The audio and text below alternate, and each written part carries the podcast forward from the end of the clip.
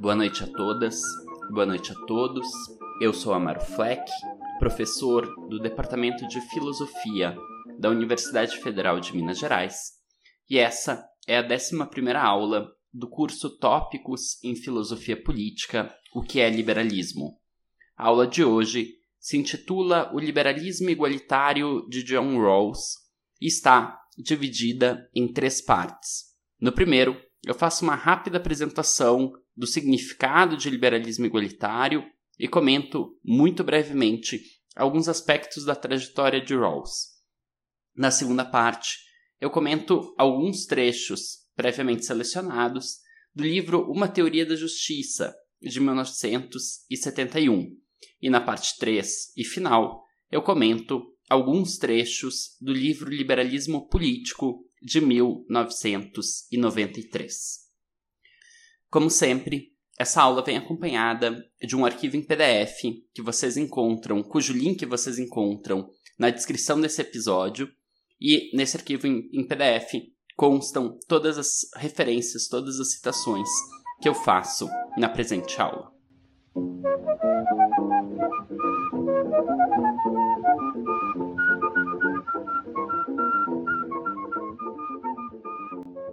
De acordo com Will Kimlicka, em Filosofia Política Contemporânea, uma introdução, cito ele, é geralmente aceito que o recente renascimento da filosofia política normativa começou com a publicação de Uma Teoria da Justiça de John Rawls em 1971. Sua teoria domina os debates contemporâneos, não porque todos a aceitem, mas porque visões alternativas muitas vezes são apresentadas como respostas a ela. Fecha citação. De fato, é difícil exagerar a importância da obra de John Rawls na filosofia política contemporânea e no, na reformulação é, do debate da filosofia política normativa que passa a se dar cada vez mais no campo da teoria das justiças. De fato, boa parte das obras da filosofia política normativa contemporânea adota, portanto, essa abordagem ou esse foco em teorias da justiça, assim como adota como interlocutor a obra rawlsiana, indiferente da posição a ser adotada. Tanto liberais igualitários como Amartya Sen ou Ronald Dworkin, como libertarianos como uh, Nozick assim como marxistas como Gerald Cohen ou comunitaristas, entre aspas, como Michael Sandel e Charles Taylor, ou ainda feministas como Ockin e Pateman, ou republicanos como Philippe Petit, se contrapõem à argumentação contida em uma teoria da justiça para construir as suas versões sobre o que é uma sociedade justa ou sobre quais os principais impedimentos que tornam as nossas sociedades injustas. Então, a importância de Rawls não se dá simplesmente porque ele recebe uma atenção muito grande em termos de um grande volume de comentários ou por desempenhar uma função muito proeminente no debate político contemporâneo, da filosofia política contemporânea, mas sobretudo também porque ele é escolhido como interlocutor privilegiado por um grande número de teorias que compõem o cenário atual da filosofia política. Cabe notar que o liberalismo igualitário pode ser considerado como uma corrente do pensamento político contemporâneo que vai defender medidas redistributivas de renda e de riqueza sem, necessariamente, questionar a estrutura econômica da sociedade, isto é, a produção da riqueza, a propriedade dos meios de produção, a concentração do capital e o funcionamento dos mercados. Ao mesmo tempo, os liberais igualitários vão reformular o discurso liberal, aproximando-o de uma moral deontológica fundada na inviolabilidade da pessoa humana e mostrando como um contraponto ao utilitarismo, algo inusual se pensarmos que quase todo o liberalismo do século XIX era utilitarista. A aproximação com a moral deontológica vai ser caracterizada pelo neocontratualismo, isto é, por uma nova utilização do procedimento hipotético do contrato social para argumentar que uma sociedade justa é o mais semelhante possível a um sistema de cooperação voluntário, em que os indivíduos aceitam e consentem com os termos deste sistema de cooperação. A gente pode contrastar isso, né, se trata de um contraste radical, por exemplo, com a ideia de uma ordem espontânea, presente em Hayek ou Spencer, em que se defende que o liberalismo seria caracterizado pela não ingerência no funcionamento espontâneo de instituições, sem conferir maior importância à ideia de consentimento. Katrina Forrester, em um livro recente, defende que Rawls foi profundamente marcado pelos debates que presenciou no Reino Unido durante sua estadia em Oxford em 1952 e 1953. De acordo com ela, Rawls acompanhou de perto intelectuais próximos à ala revisionista, portanto, a ala mais da direita, do Partido Trabalhista, o Labour Party britânico, um partido de esquerda. Em um momento em que estes, né, esta ala revisionista defendia uma mudança de ênfase no discurso trabalhista, para focar a partir de então em termos como igualdade social e justiça social a serem alcançados por meio de uma tributação progressiva no interior de uma economia de mercado, em vez do compromisso anterior do Partido Trabalhista com questões como nacionalização e propriedade pública dos meios de produção. A gente vai analisar isso com mais vagar no próximo bloco sobre uma teoria da justiça, o que significa né, essa mudança de foco no debate liberal que abandona qualquer pretensão de discutir a propriedade dos meios de produção e passa a focar em termos como justiça social e igualdade social.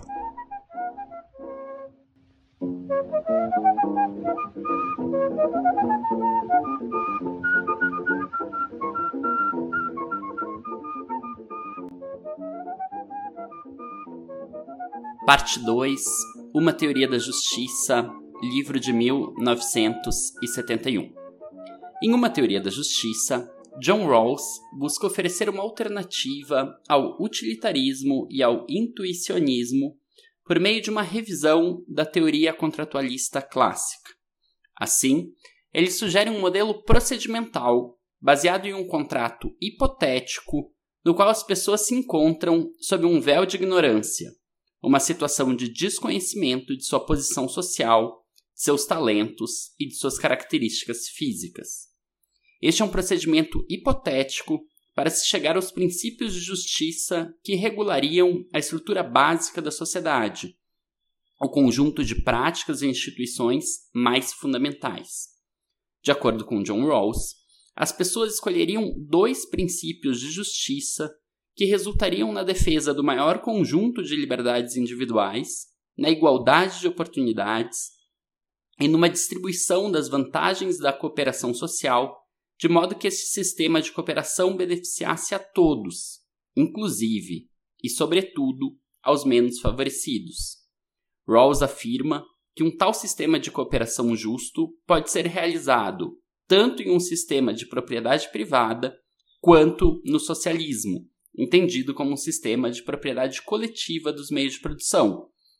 Mas, desde que, né, tanto em um caso quanto no outro, se trate de um sistema com precificação e alocação de recursos por meio do mercado. Ainda assim, Rawls prioriza o que ele entende ser uma democracia de cidadãos proprietários.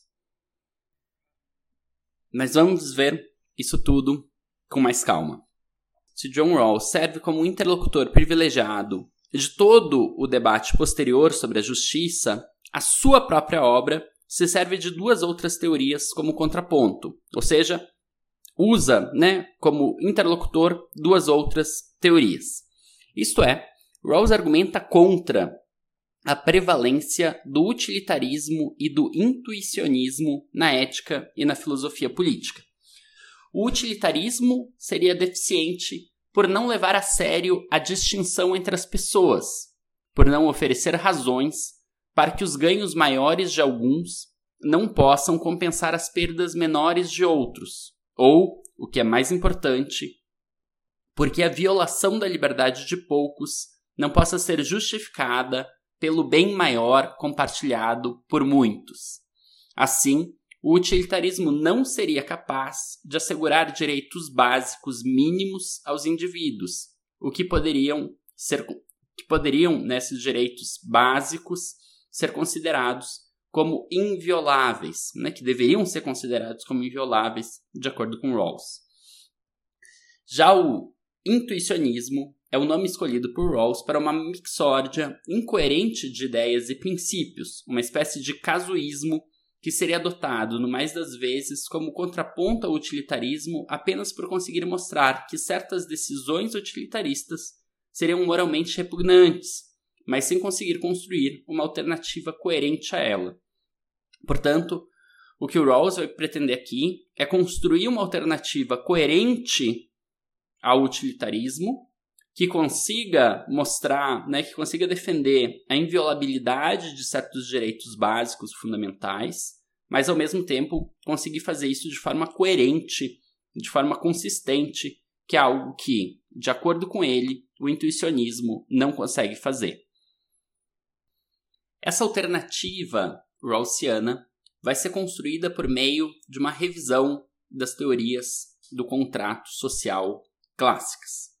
Frente a essas duas teorias, portanto, intuicionismo e utilitarismo, Rawls sugere uma nova forma de contratualismo. O contratualismo rawlsiano tem por objeto os princípios de justiça para a estrutura básica da sociedade, em vez de, como no contratualismo clássico, a inauguração da sociedade ou o estabelecimento de uma forma de governo. O contrato em questão é apenas hipotético, Trata-se de um procedimento por meio do qual os cidadãos de uma determinada sociedade se imaginam em uma posição original, dotados de um véu de ignorância, que faz com que eles não saibam quase nada acerca da sociedade em que vivem e da posição que nela ocupam. Isto é, nas palavras do autor, cito: entre as características essenciais dessa situação está o fato de que ninguém conhece seu lugar na sociedade, sua classe ou seu status social, e ninguém conhece sua sorte na distribuição dos recursos e das habilidades naturais, sua inteligência, força e coisas do gênero. Fecha a citação. Assim, as pessoas escolhem os princípios de justiça a partir de um procedimento de abstração que, se levado corretamente a cabo, impediria que elas tentassem tirar vantagem de suas colocações sociais. O véu de ignorância também faz com que as pessoas escolham os princípios de justiça sem levar em conta suas doutrinas abrangentes, isto é, as suas concepções de vida boa ou de felicidade. Isto é fundamental para garantir que a sociedade seja liberal. Nela, né, nesta sociedade, podem conviver pessoas com diversos credos e distintos projetos de vida, isto é, a sociedade será pluralista e haverá uma prioridade do justo sobre o bem, uma prioridade das concepções de justiça que todo mundo precisa compartilhar sobre concepções de bem, que cada um poderá ter uma visão de bem do que, ser, do que seria uma vida boa muito diferente da dos demais, da dos outros cidadãos. Cabe destacar que Rawls compreende a sociedade como um sistema de cooperação que promove o bem dos seus participantes. Ela é marcada, ao mesmo tempo, por uma identidade e por um conflito de interesses. A identidade de interesses, porque todo mundo tem interesse nesse sistema de cooperação, porque a cooperação social melhora a vida de todos, isto é, Todos vivem melhor no interior da sociedade do que viveriam se dependessem unicamente dos seus próprios esforços pessoais. Mas ainda assim, ainda que todo mundo é, tenha vantagens em viver em sociedade, há um conflito, né? não há só essa identidade de interesses, mas há também um conflito de interesses porque cada um dos participantes prefere ficar com uma parcela maior dos benefícios produzidos pelo sistema de cooperação. Como tem esse conflito social fundamental, são necessários princípios de justiça que consigam regular este conflito.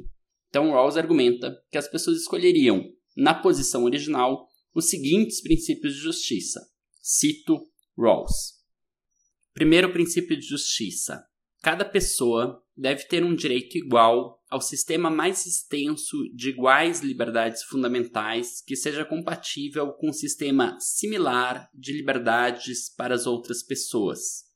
Segundo o princípio de justiça, as desigualdades sociais e econômicas devem estar dispostas de tal modo que a se possa razoavelmente esperar que se estabeleçam em benefício de todos, como b estejam vinculadas a cargos e posições acessíveis a todos.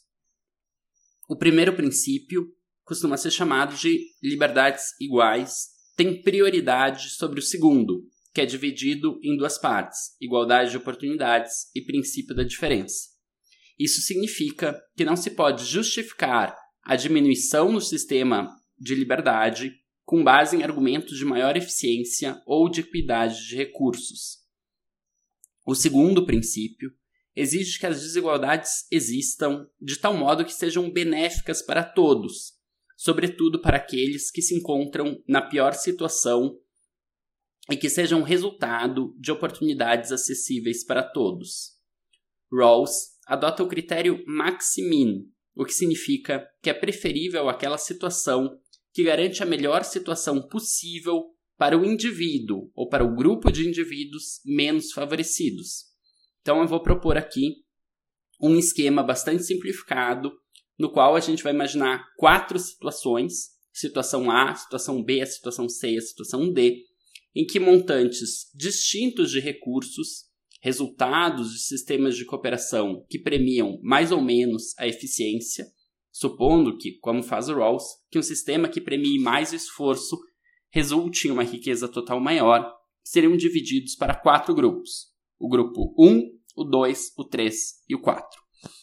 Então, a primeira situação, a situação A, é uma situação igualitária, o grupo 1, o grupo 2, o grupo 3 e o grupo 4 recebe um montante de 10 e o montante total é 40. Esse 40 está dividido de forma igualitária entre todos os grupos. Já na situação B, o grupo 1 recebe 20, o grupo 2, 9, o grupo 3, 12, o grupo 4, 16 o montante total, né, a riqueza produzida por essa sociedade é maior, é 57. Só que essa divisão do 57 não é uma divisão igualitária. Tem um grupo que recebe 20, tem um grupo que recebe 9. Mas o que o Rawls está supondo, né, isso aqui são números que eu estou criando aleatoriamente aqui, mas o que o Rawls está supondo é que uma divisão totalmente igualitária levaria há um desincentivo ao esforço e a uma eficiência menor e, portanto, a uma produção de riqueza menor.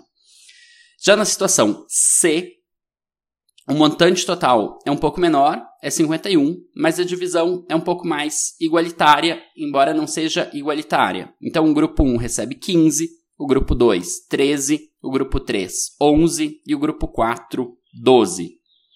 E a última situação, a situação 1D, é uma situação bem mais em que se gera muito mais riqueza. O montante total é 97, mas essa riqueza é dividida de forma bastante desigual. Então, o grupo 1 recebe 40, o grupo 2 30, o grupo 3 20 e o grupo 4 7, totalizando 97. Pelo critério Maximin, qual a situação mais justa entre essas quatro? Portanto, se se se fosse escolher uma dessas situações como sendo a mais justa, qual a situação seria a escolhida? Bom, de acordo com o critério Maximin, se trata de reconhecer qual que é o grupo menos favorecido em cada uma das situações e ver em qual dessas situações o grupo menos favorecido está na melhor posição possível. Então, na situação A, o grupo menos favorecido, são todos os grupos, recebem 10. Na situação B, o grupo menos favorecido recebe 9. Na situação C, o grupo menos favorecido recebe 11. E na situação D, o grupo menos favorecido recebe 7. Por causa disso, a situação preferida, né, a situação que estaria de acordo com o critério maximin do princípio da diferença, é a situação C, em que o grupo menos favorecido recebe 11. Essa seria a situação escolhida por Rawls como a mais justa. Ela não é a mais eficiente. A mais eficiente é a situação D, que gera uma riqueza de 97. Mas Rawls diz que é melhor, né, é mais justa uma situação em que o, o, o grupo menos favorecido se encontra numa situação melhor. Isso seria preferível, inclusive levando em consideração essa perda de eficiência, né? o fato de que, em outro caso, a situação seria mais eficiente, mas deixaria o grupo menos favorecido em uma situação pior. O argumento rawlsiano afirma que nunca sabemos o quanto nossa posição social é devida aos nossos próprios esforços e o quanto ela é devida às contingências sociais e naturais, isto é, privilégios culturais ou simples sorte na loteria natural. Então, o que o Rawls está dizendo é: a gente não sabe se o grupo, né, na situação em que a gente escolhe o princípio, a gente não sabe a qual grupo desses a gente vai pertencer. Porém, né, o que o Rawls está dizendo é que o sistema, a sociedade é um sistema de cooperação. Então, que sob o véu de ignorância de uma situação original, a gente tenderia a escolher um grupo com um certo com uma certa precaução, né? A gente não sabe qual é a nossa cor de pele, a gente não sabe qual é o nosso gênero, a gente não sabe quais talentos são premiados pela sociedade em questão e a gente não sabe quais vão ser os nossos talentos naturais. e que por uma espécie de precaução, então a gente tenderia a escolher um, uma situação, né, um, um sistema de cooperação que impeça, né, que, no qual ninguém fique em uma situação muito ruim. Portanto, em que se a gente tiver azar, se a gente não for premiado com talentos que são recompensados nessa sociedade, ainda assim a gente vai ter uma vida razoável, uma vida decente. O Rawls está fazendo aqui também uma espécie de crítica a uma certa ideologia da meritocracia porque ele argumenta que no final das contas ninguém propriamente merece a riqueza que alcança. Por quê? Porque há muitos critérios arbitrários que envolvem as recompensas. A gente não sabe quais talentos naturais vão ser privilegiados numa determinada sociedade e quais não vão ser privilegiados numa sociedade. Por exemplo, um indivíduo que nasce com uma habilidade muito valorizada em uma sociedade ou a desenvolve, sei lá, capacidade de arremessar bolas em uma cesta ou de chutar bolas em uma goleira, não é responsável pela valorização social da mesma. Né? Se ele tivesse nascido algumas décadas antes, algumas décadas depois, ou simplesmente em outra sociedade, essa mesma habilidade que é muito recompensada numa sociedade não seria recompensada em outra. Ao mesmo tempo, a gente não consegue distinguir o que é resultado do esforço e da dedicação e o que é simplesmente resultado né, de, da loteria natural, ou seja, de capacidades inatas, ou né, de capacidades que acabam sendo desenvolvidas não por mérito, não por dedicação, mas muito mais por uma posição social ou por é, ter tido acesso a educação ou a valorização de certas capacidades que resultam muito mais na sorte de ter tido determinados pais, de ter tido determinada família ou de ter né, nascido em uma posição social do que propriamente algo que de fato seria uh, mérito do indivíduo. Então é muito difícil. Rawls não está dizendo que não existe mérito, mas ele está dizendo é praticamente impossível distinguir o quanto de um determinado, uma determinada situação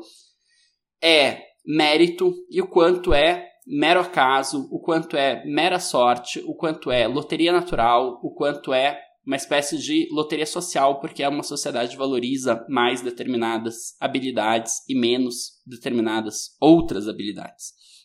Então, Rawls está falando: olha, se não existe um mérito né, a definir claramente o quanto cada um merece uh, da riqueza social, o melhor é distribuir essa riqueza social de tal forma que se premie o esforço, se premie né, uh, aquilo que vai gerar uma eficiência maior, mas se premie sempre de tal modo que também aqueles que são menos favorecidos pela sorte, pelo acaso, pela loteria nacional, natural, pela posição social, mesmo esses menos favorecidos tenham uma clara vantagem em participar do sistema de cooperação social da sociedade. Então, né, o princípio de justiça de Rawls, o princípio da diferença em especial, essa parte do segundo princípio, argumenta que a situação sempre deve ser escolhida de tal forma que ela beneficie a todos os indivíduos, a todos os participantes da vida social. Cito Rawls. A ideia intuitiva é que, se o bem-estar de todos depende de um sistema de cooperação, sem o qual ninguém teria uma vida satisfatória, a divisão das vantagens deve suscitar a cooperação voluntária de todos que dela participam, incluindo-se os que estão em situação menos favorável. Os dois princípios mencionados aparentam ser uma base equitativa sobre a qual os mais favorecidos por talento natural ou os mais afortunados em posição social, duas coisas das quais não podemos considerar merecedores, possam esperar a cooperação voluntária dos outros quando algum sistema viável seja uma condição necessária para o bem-estar de todos. Rawls acredita que uma sociedade pode ser um sistema justo de cooperação social, tanto né, um, uma sociedade, um sistema de propriedade privada, entendido como um sistema com propriedade privada dos meios de produção, quanto um sistema socialista, um sistema que tenha propriedade coletiva dos, dos meios de produção. Cito Rawls.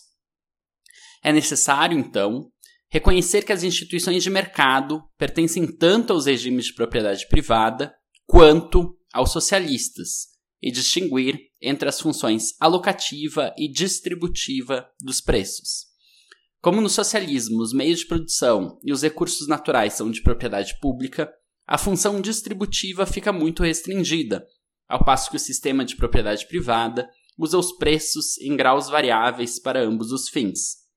Julgo ser impossível determinar de antemão qual desses dois sistemas e de suas várias formas intermediárias atenderá de modo mais completo às exigências da justiça.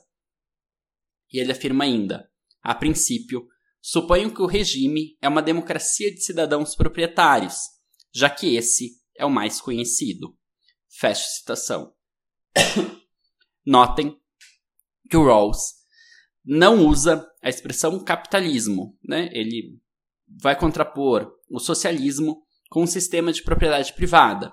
Ele vai dizer essas duas formas de uh, sistema econômico, de regime econômico, são capazes de criar uma sociedade que consiga realizar esses princípios de justiça, uma sociedade que seja um sistema de cooperação justo e que beneficie a todos. Mas ele vai falar que, em ambos os casos, se trata de uma sociedade de mercado. Pode ser um socialismo de mercado ou um sistema de propriedade privada de mercado, mas nunca, né? E isso ele vai dizer por conta de um problema de eficiência, nunca um regime de planejamento central, nunca um regime que busque substituir o mecanismo de mercado. É curiosa essa situação, essa citação dele a uma democracia de cidadãos proprietários, porque ele não indica se isso é um sistema de propriedade privada ou se isso é um socialismo de mercado. Fica, né, se dá a entender que, se que seria um, um termo sinônimo a um sistema de propriedade privada, mas ao mesmo tempo parece que ele está querendo dizer outra coisa com isso, né? O, o conceito de democracia de cidadãos proprietários, em geral, é utilizado para pensar em um tipo de sistema de sociedade eh, de propriedade privada, onde a, a propriedade privada se encontra muito dispersa, muito disseminada entre a população, de forma que não há uma grande concentração de propriedade.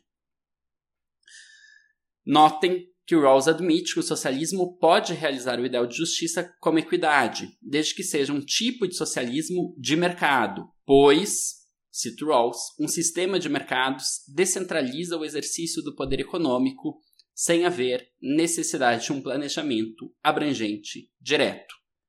Cito ele novamente. Todos os regimes, em geral, se valem do mercado para distribuir os bens de consumo realmente produzidos. Qualquer outro procedimento é administrativamente inepto. Não há um vínculo essencial entre o emprego de mercados livres e a propriedade privada dos meios de produção. Fecha citação. É curioso notar que o Rawls vai considerar simplesmente inepto, ineficiente qualquer outro sistema que não tenha, né, que não seja uh, em que né, os bens não sejam precificados pelo mercado e em que os bens não sejam alocados por meio do mercado. Isso é curioso porque isso vai de, de, de frente né, ao que propunham os novos liberais que são, em alguma medida, os antecedentes de Rawls nessa corrente do liberalismo progressista. Rawls é claramente um teórico pertencente à ala progressista do liberalismo e não né, à ala conservadora. Embora Rawls tenha, de acordo com Katrina Forrester, de acordo com alguma outra literatura também que trata do assunto, tenha inclusive participado da Sociedade de Montpellier durante um período bastante curto, mas imediatamente antes da publicação de uma teoria da justiça, ou seja, entre 1968 e 1971. Você sabe que em 1971 ele já teria se desligado da Sociedade de Montpellier. Mas cabe notar aqui uma certa influência, talvez, talvez não tão diretamente da Sociedade de Montpellier, mas de alguns de seus autores, que faz com que Rawls não consiga cogitar a possibilidade de que um sistema de mercado não é assim tão eficiente. Algo que, por exemplo, para Hobhouse era muito claro, para o próprio Keynes era um tanto claro, e para Dewey, então, muito mais. Né? O fato de que todos eles falavam: olha, se trata de pensar a economia de forma que né, o planejamento desempenhe uma função uh, central, que a gente consiga controlar e dirigir a sociedade, a economia da forma mais democrática possível, de acordo com Dewey ou com Hobhouse, mas se trate de planejamento e direção da economia. Rawls simplesmente não coloca isso daqui como uma possibilidade. Ele acha que isso levaria necessariamente à ineficiência a um sistema de uh, escassez, provavelmente. Então, portanto, ele desconsidera essa possibilidade. Só fica a possibilidade de um sistema de mercado. Então, encerro essa, essa parte com uma citação um pouco mais longa da, da Katrina Forrester, em que ela comenta justamente sobre essa categoria da democracia de cidadãos proprietários. Cito a Forrester. Esta foi a primeira vez, ela está comentando a primeira vez que Rawls utiliza essa expressão, que é uh, ainda durante algum tempo, num artigo algum tempo antes da publicação de uma teoria da justiça. Cito-a. Esta foi a primeira vez que Rawls descreveu a solução para, essa cabre... para esse quebra-cabeça como uma democracia de cidadãos proprietários, uma visão de uma sociedade aberta, onde o capital está amplamente disperso e as regras e a estabilidade ao longo do tempo são garantidas sem interferência do governo. Ele ainda não o usava como um termo da arte e não forneceu nenhuma fonte, a fonte posterior que ele citou, Liberty, Equality and Efficiency, de 1964, do economista James Mead, não estava ainda publicada, embora Rawls já conhecia o trabalho de Mead e estivesse lendo fontes semelhantes. Se teve uma proveniência específica, provavelmente foi extraída da tradição republicana e de seu compromisso com a dispersão da propriedade, em particular Alexis de Tocqueville especialmente com sua visão de leis sucessórias como meio de garantir uma ampla distribuição de propriedade, e Jefferson cuja denúncia da concentração de propriedade, a incerteza da posse e a crença de que uma distribuição sábia e justa da terra seria necessária para um bom governo, como Rawls notou com aprovação. Nesses pensadores, Rawls encontrou tanto uma defesa das leis de herança, em vez de redistribuição ativa, quanto um conjunto de ansiedades reconhecíveis sobre as demandas do trabalho e do poder do Estado. Rawls não queria uma política de disputas de renda e salários, mas de propriedade.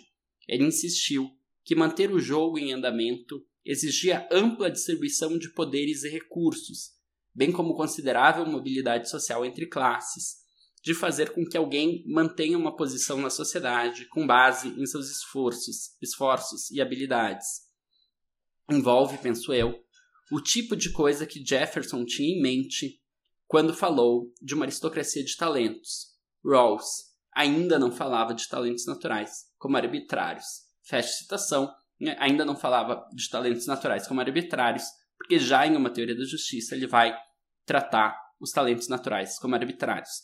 Eu destaco essa citação da Forrester simplesmente para observar que há um uso um tanto problemático dessa categoria de cidadãos proprietários, né, de uma democracia de cidadãos proprietários, porque, de fato, ela faz uso né, de uma categoria que talvez fizesse algum sentido no século XVIII, num momento ainda muito incipiente do sistema, do modo de produção capitalista, em que né, a distribuição de, da propriedade ainda se encontrava de uma certa forma mais dispersa e ainda se tinha essa ideia de uma possibilidade de um sistema social em que cada um tivesse pequenas, pequenas propriedades e se criasse, então, uma espécie de democracia de cidadãos proprietários.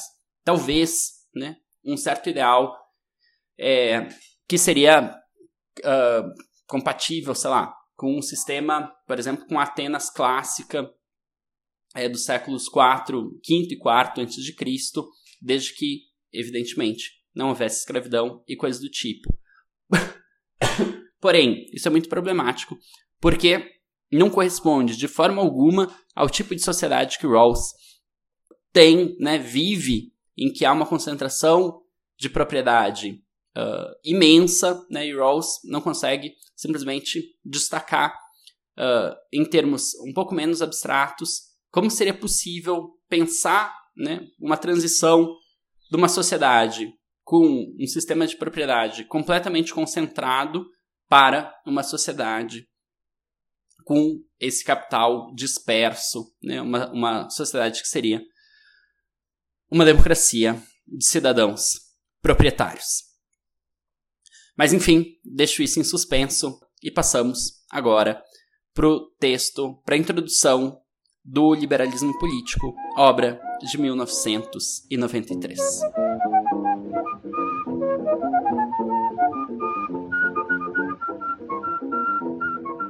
Parte 3 Liberalismo Político, 1993. Na introdução ao livro Liberalismo Político, Rawls propõe uma revisão em relação à sua obra anterior, Uma Teoria da Justiça.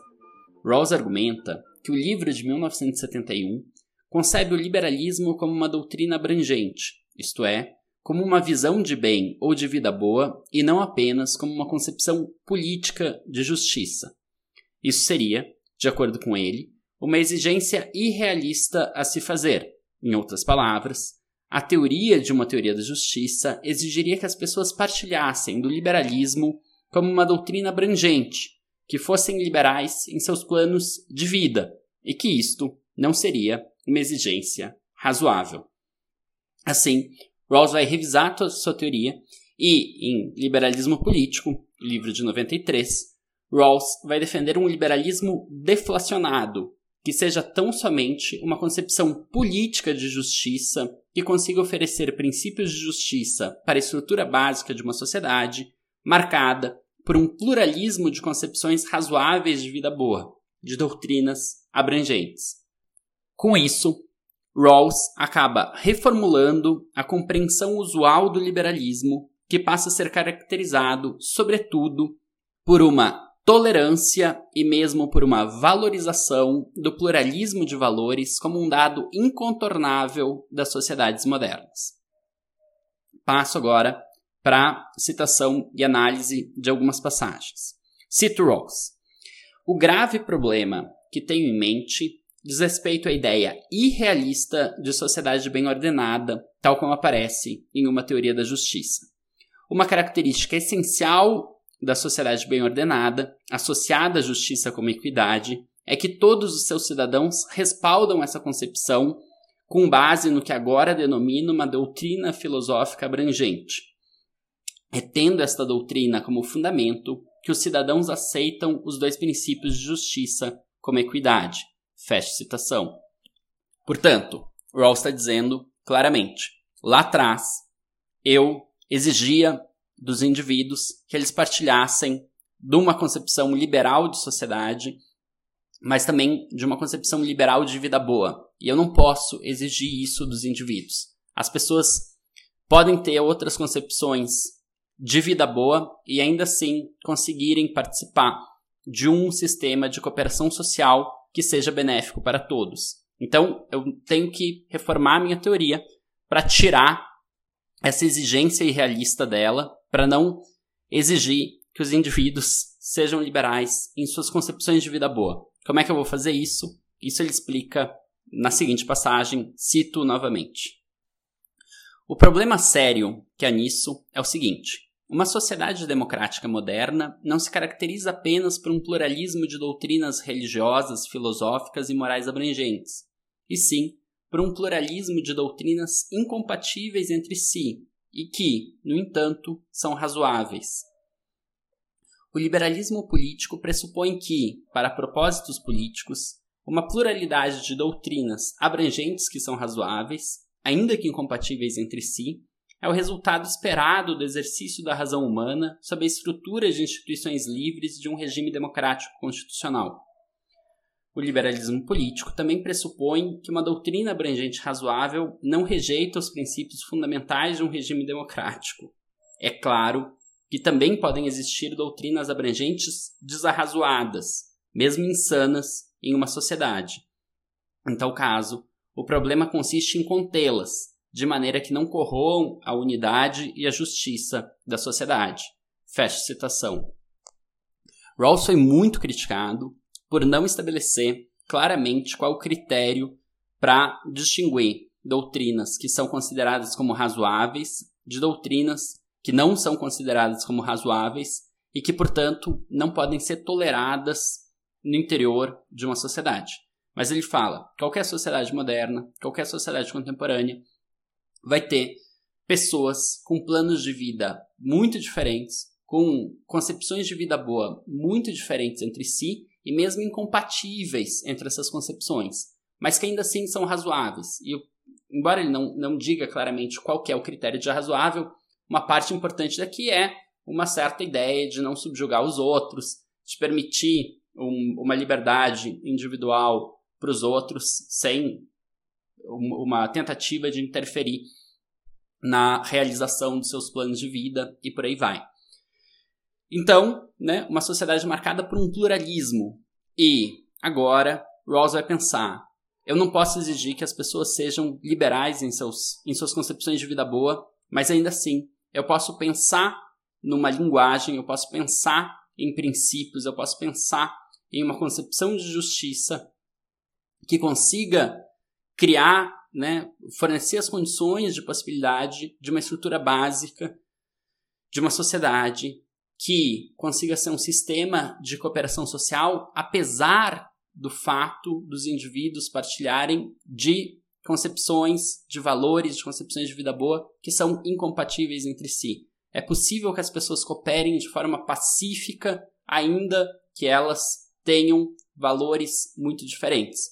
E a função de um liberalismo, não mais entendido como uma doutrina abrangente, como uma concepção de vida boa, mas tão somente como uma concepção política deflacionada seria se limitar a oferecer essa estrutura básica que poderia, né, que almeja fazer com que os indivíduos cooperem entre si de forma pacífica e voluntária, mesmo discordando em termos de valores e de preferências.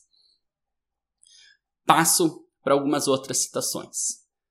Diz o Rawls: O problema central do liberalismo político é este: como é possível existir, ao longo do tempo, uma sociedade estável e justa de cidadãos livres e iguais que se encontram profundamente divididos por doutrinas religiosas, filosóficas e morais razoáveis, embora incompatíveis entre si. Em outras palavras, como é possível que doutrinas abrangentes profundamente divergentes, ainda que razoáveis, possam conviver e que todas endossem a concepção política de um regime constitucional? Quais são a estrutura e o conteúdo de uma concepção política que é capaz de conquistar o apoio de tal consenso sobreposto? Fecho citação e já abro uma nova. O problema do liberalismo político consiste em elaborar uma concepção de justiça política para um regime democrático constitucional que uma pluralidade de doutrinas razoáveis, que sempre constitui uma característica da cultura de um regime democrático livre, possa subscrever, e ainda o liberalismo político deve ser imparcial em relação aos pontos de vista das doutrinas abrangentes e razoáveis. Com isso, Rawls está, aos poucos, reelaborando né, a própria ideia do que seria o liberalismo e passando a caracterizar a, o problema central das sociedades liberais como um problema relativo à pluralidade como um problema relativo a existem pessoas com projetos de vida muito diferentes, com valores muito diferentes, e essas pessoas precisam, para uma sociedade funcionar de forma minimamente estável, elas precisam conseguir cooperar de forma pacífica. A função, o problema do liberalismo é criar os termos em que essa cooperação consiga se dar. Com isso, ele acaba também fazendo uma espécie de revisão histórica do liberalismo e recriando, por assim dizer, uma história do liberalismo, refazendo uma história do liberalismo que pouco corresponde, digamos assim, ao liberalismo histórico, ao uso de fato do termo liberalismo ao longo do século XIX e do século XX. Então, diz Rawls, a origem histórica do liberalismo político e do liberalismo em geral está na reforma, na reforma protestante e em seus desdobramentos, com as longas controvérsias sobre a tolerância religiosa nos séculos XVI e XVII. Foi aí que teve início algo como as noções modernas de liberdade de consciência e de liberdade de pensamento. É claro que outras controvérsias também se revestiram de uma importância crucial, como as que tiveram por objeto a limitação dos poderes de monarcas absolutos, mediante princípios adequados do arcabouço inconstitucional que oferecessem proteção a direitos e liberdades fundamentais. Fecha citação. Então Rawls vai dizer, olha, o liberalismo começa lá no século XVI, quando começa a ter uma discussão sobre dissidências religiosas, algo né, que é um tanto arbitrário, porque evidentemente a palavra liberalismo não aparece lá, isso a gente já viu no começo do curso, e, ne e nenhuma das posições se via como liberal naquele momento. Mas o Rawls vai falar, olha, lá surgiu esse problema da pluralidade. Existem, a partir de então, pessoas com religiões distintas, umas das quais, considera cada uma das quais considerando os crentes nas outras religiões como pecadores que precisam ser convertidos, ou né, como pecadores que estão condenados à danação eterna. E aí né, as pessoas começam a ter conflitos sobre valores, a sociedade deixa de ser marcada por uma espécie de partilha uh, ou de unidade de religião e de valores, como era, em boa medida, o caso de boa parte das sociedades anteriores. Isso também tem a ver, ele associa também com a luta contra o absolutismo, mas enfim, isso se trata né, de uma revisão da história do liberalismo, de, um, de uma reconstrução da história do liberalismo que é bastante problemática de um ponto de vista histórico, mas dá para entender o que, que o Rawls tem em mente. Né? Quer dizer, se ele vai pensar liberalismo como o problema, a partir do problema, a partir do problema do pluralismo, então ele também vai colocar a origem do liberalismo precisamente no surgimento desse problema, logo depois da reforma. Passo para outra citação. No entanto, A despeito da importância de outras controvérsias e dos princípios voltados para dirimi-las, o fato da divisão religiosa persiste. Por essa razão, o liberalismo político entende o fato do pluralismo razoável como um pluralismo de doutrinas abrangentes, que inclui tanto as doutrinas religiosas como as não religiosas. Esse pluralismo não é considerado como um desastre, e sim como o produto natural das atividades da razão humana sob duradouras instituições livres. Com efeito, o êxito do constitucionalismo liberal foi possível graças à descoberta de uma nova possibilidade social, a possibilidade de uma sociedade pluralista que fosse razoavelmente harmoniosa e estável. Como é possível existir, ao longo do tempo, uma sociedade estável e justa de cidadãos livres e iguais, que se encontram profundamente divididos por doutrinas religiosas, filosóficas e morais razoáveis? Quais são os termos equitativos de cooperação social entre cidadãos tratados como livres e iguais, mas que se encontram divididos por um conflito doutrinal profundo? Quais são a estrutura e o conteúdo da concepção política que se faz necessária se é que, verdadeiramente, tal concepção é possível? Fecha citação. Então, Rawls, com isso, acaba né, recriando, reformulando o liberalismo, mas também a história do liberalismo. Nada de novo, né? a gente viu até aqui que, em boa medida, as disputas em torno do liberalismo sempre envolvem uma disputa também em torno do relato histórico do liberalismo, do que é o liberalismo, de qual o verdadeiro liberalismo, qual o falso liberalismo e coisas do tipo. Mas cabe destacar isso não como uma crítica a Rawls, mas como uma percepção de que o liberalismo sofre profundas modificações ao longo aí dos anos já antes né, dos anos 70, mas de uma certa forma uh, a partir dos anos 70 isso fica mais claro, a influência do Rawls é muito grande nessa reformulação, em que né, se passa a associar liberalismo com uma doutrina deontológica, o que não era o caso no século XIX e no começo do século XX, onde o liberalismo quase sempre estava associado com uma doutrina utilitarista, consequencialista, portanto. Agora ele passa a ser associado com uma doutrina deontológica baseada na inviolabilidade da pessoa humana, na inviolabilidade de direitos básicos e fundamentais, e pensado como um meio a partir, muitas vezes, de um contratualismo ou de um neocontratualismo, como um meio de cooperação voluntária que vai conceber a sociedade como uma espécie de cooperação voluntária que vai completamente contra qualquer concepção hayekiana ou spenceriana do liberalismo, e além de tudo, como um, uma doutrina, como um, uma teoria que vai pensar como é possível que indivíduos com credos diferentes, com valores diferentes, consigam cooperar de forma pacífica e voluntária entre si.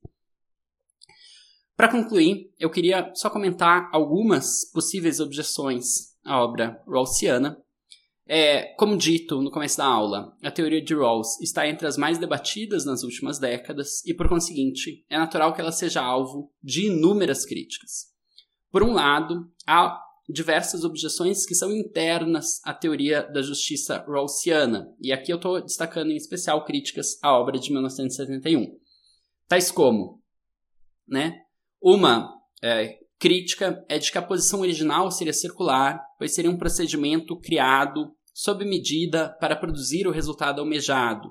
Assim, ele pressuporia o que pretende demonstrar. Então, o, o procedimento da situação original, do véu de ignorância, na verdade seria circular, porque ele é criado justamente para justificar os dois princípios de justiça, e não né, como um procedimento que poderia chegar a outro resultado.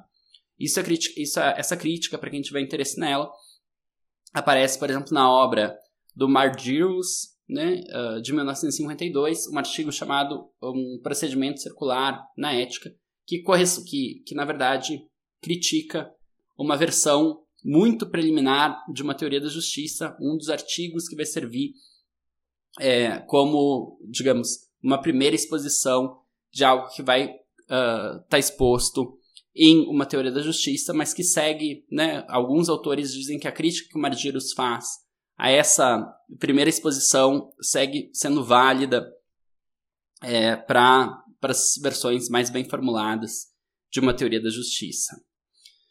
Outros autores, como Hart, em Hall sobre liberdade e sua prioridade, um artigo de 1973, argumentam que não há uma justificativa para a ordem lexical dos princípios de justiça, isto é, que Rawls não apresentaria argumentos suficientes para priorizar as liberdades sobre questões distributivas, isso é, ele não conseguiria justificar de forma razoável o suficiente porque o princípio de liberdades iguais deve ter uma primazia, uma certa prioridade absoluta em relação a questões de justiça distributiva, de distribuição de bens é, primários.